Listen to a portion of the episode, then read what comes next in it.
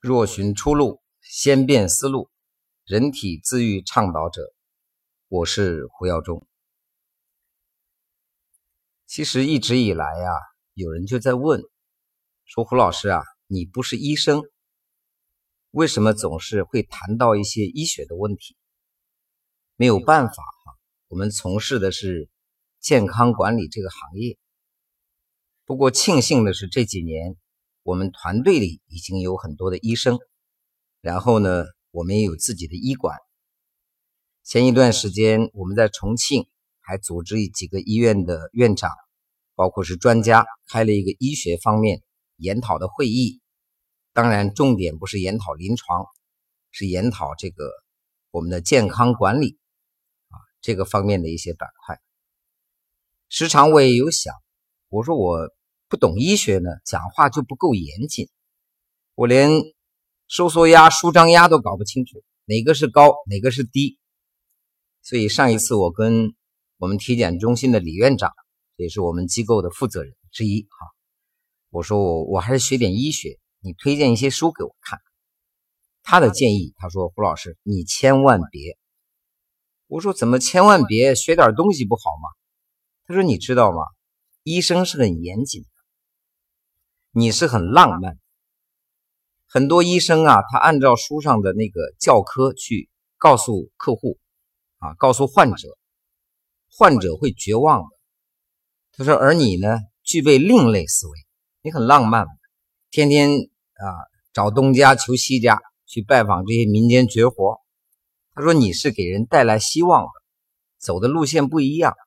他说我不希望啊，你多读几本医书。啊，再考一个什么执照，将来你的思维有可能被禁锢。他说：“虽然你现在不严谨啊，但你讲话呢，大家一听就懂。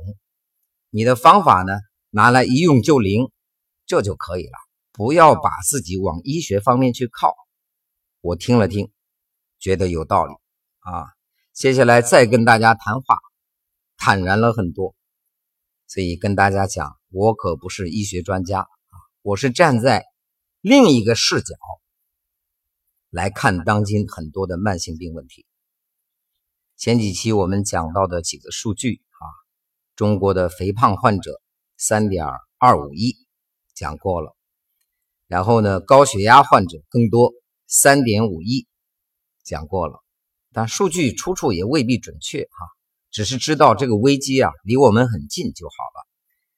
那然后呢？糖尿病患者，比如说九千万，比如说一点二亿，我们就按一个亿来估好了啊。所以我也蛮遗憾。所以明明很多糖尿病可以搞好，他满街游走，打针吃药，他就不往你这门里进。所以这个话题上一期我们说过了，不多讲。那么这一期呢，跟各位来碰撞一下非医学角度的一些思考啊，就是我要谈一谈关于痛风。为什么这一期要谈痛风呢？你看很多病我得过，痛风这个我还真没有得过。但是呢，这些年我们很多的学员是痛风，让我迫不得已啊，对这个领域开始有一些琢磨。首先我们知道痛风病人的表现啊，他尿酸高，所以课堂上啊，我引导大家去提问，我说痛风，痛风。痛到发疯，痛过的人才知道啊！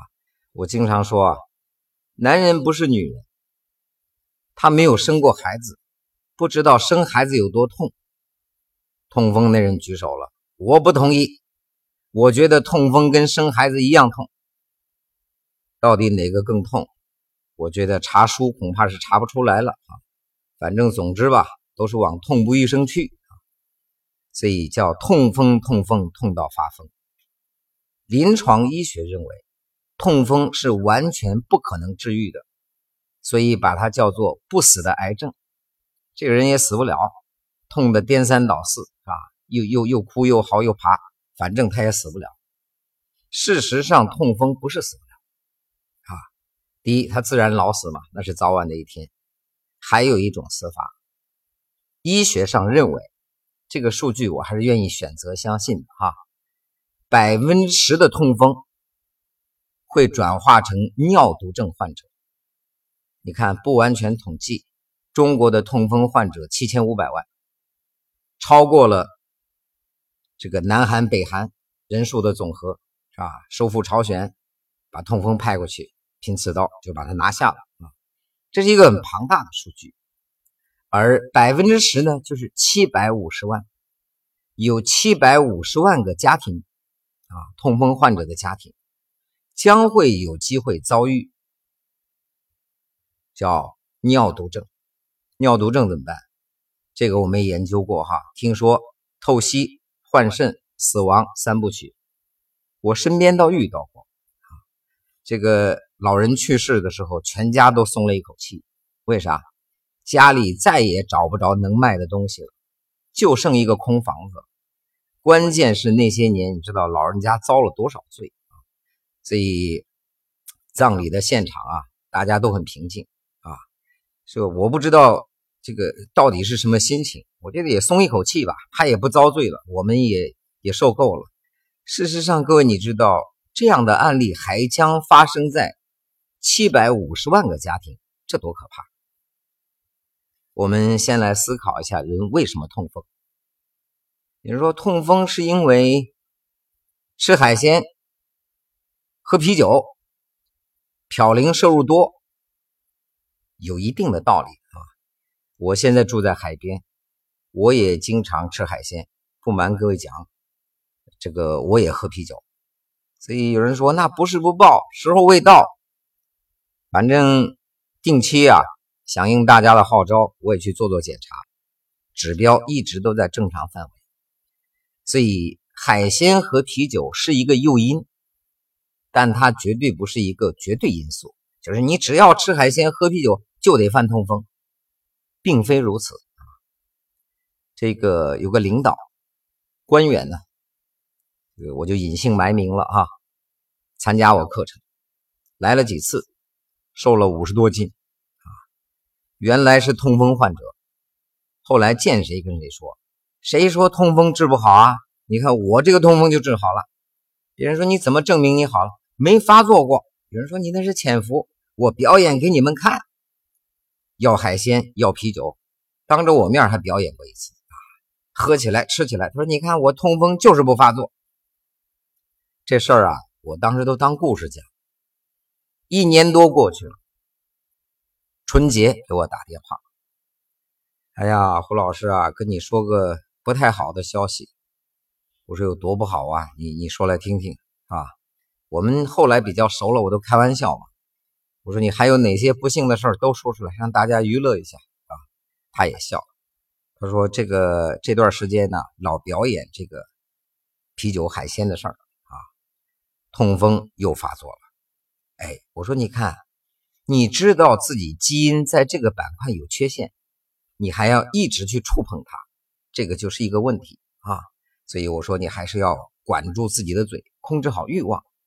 他说：“我也不是欲望了，我主要是想表演，证明给他们看，痛风是可以治好的。”我说：“现在你终于证明了痛风是不可以治好的啊！”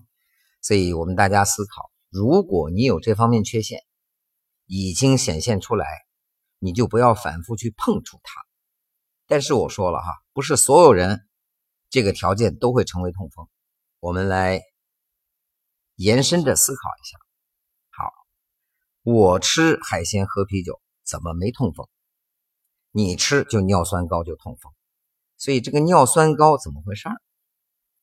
我们往下深入挖一层，发现，哎，你的尿酸高是因为代谢障碍，又回到专业术语了，代谢综合症，肝肾功能异常，你摄入的尿酸嘌呤排泄不出去，这是代谢障碍。哎，那你说，哎，有道理是吧？那就说，为什么代谢不出去啊？哎，肝肾功能不好是一个关键，所以后期嘛，它会成为尿毒症嘛，啊，所以有人说，那这个怎么解决呢？民间有很多土方法啊，有效无效啊，我不敢妄言。有人说我上次刮痧就把谁刮好了，它可能有，但是呢，它不一定具备普遍性。你说所有痛风都能刮痧刮好，那这个事儿倒简单了。包括我们做健康管理啊，也只能解决一部分，啊，减少他痛风的发作。当然了，我们首当其冲啊，用的第一招还是管住嘴，把你出口完全封闭，把你的出口完全打开，入口完全封闭，除了清水什么都不摄入。换句话说，还是辟谷。所以辟谷期间呢，这个我给痛风病人做了个预言，大部分还都准。我说你看哈，你今天尿酸高，但你今天又不会疼，痛风不发作，为什么？哎，他说是啊，为什么？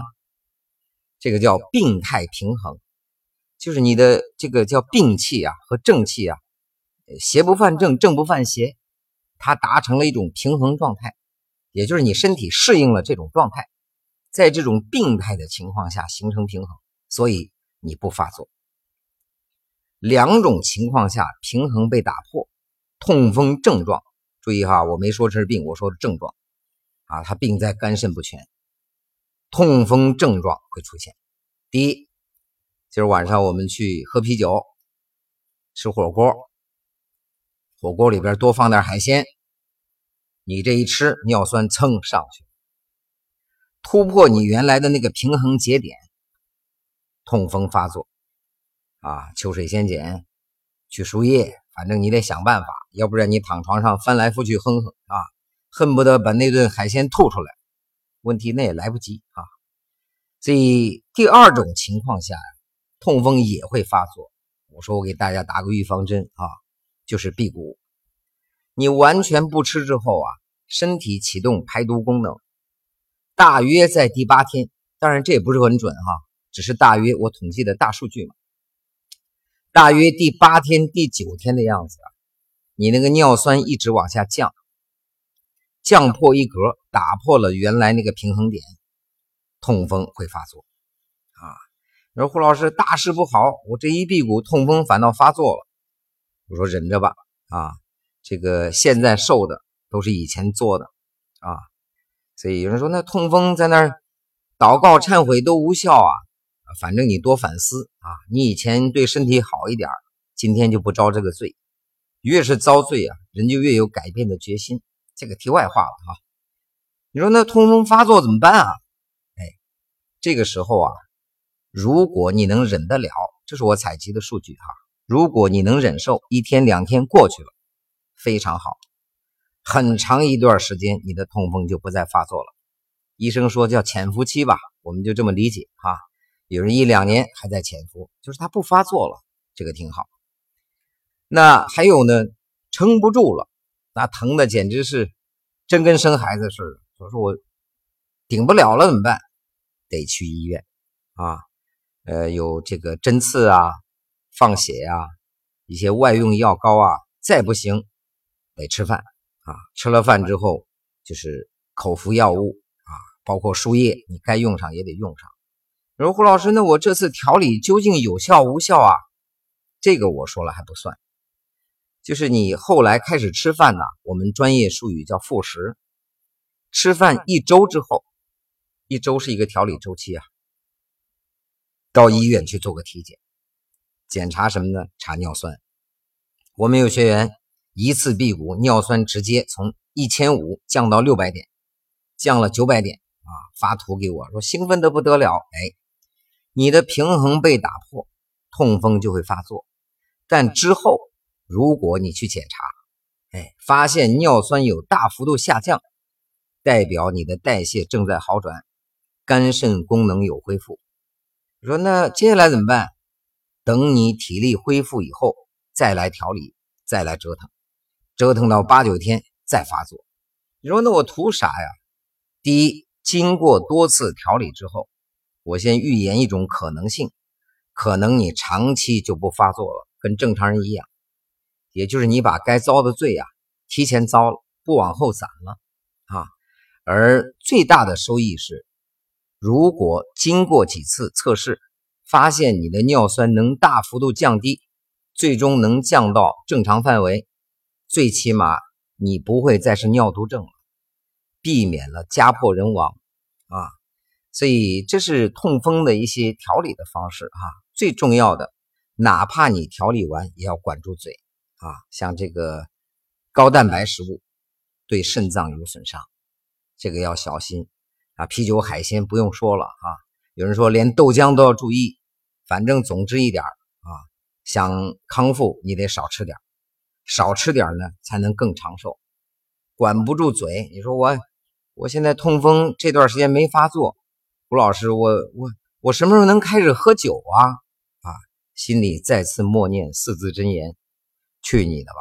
啊，这话是给他说的哈，不是给各位说的。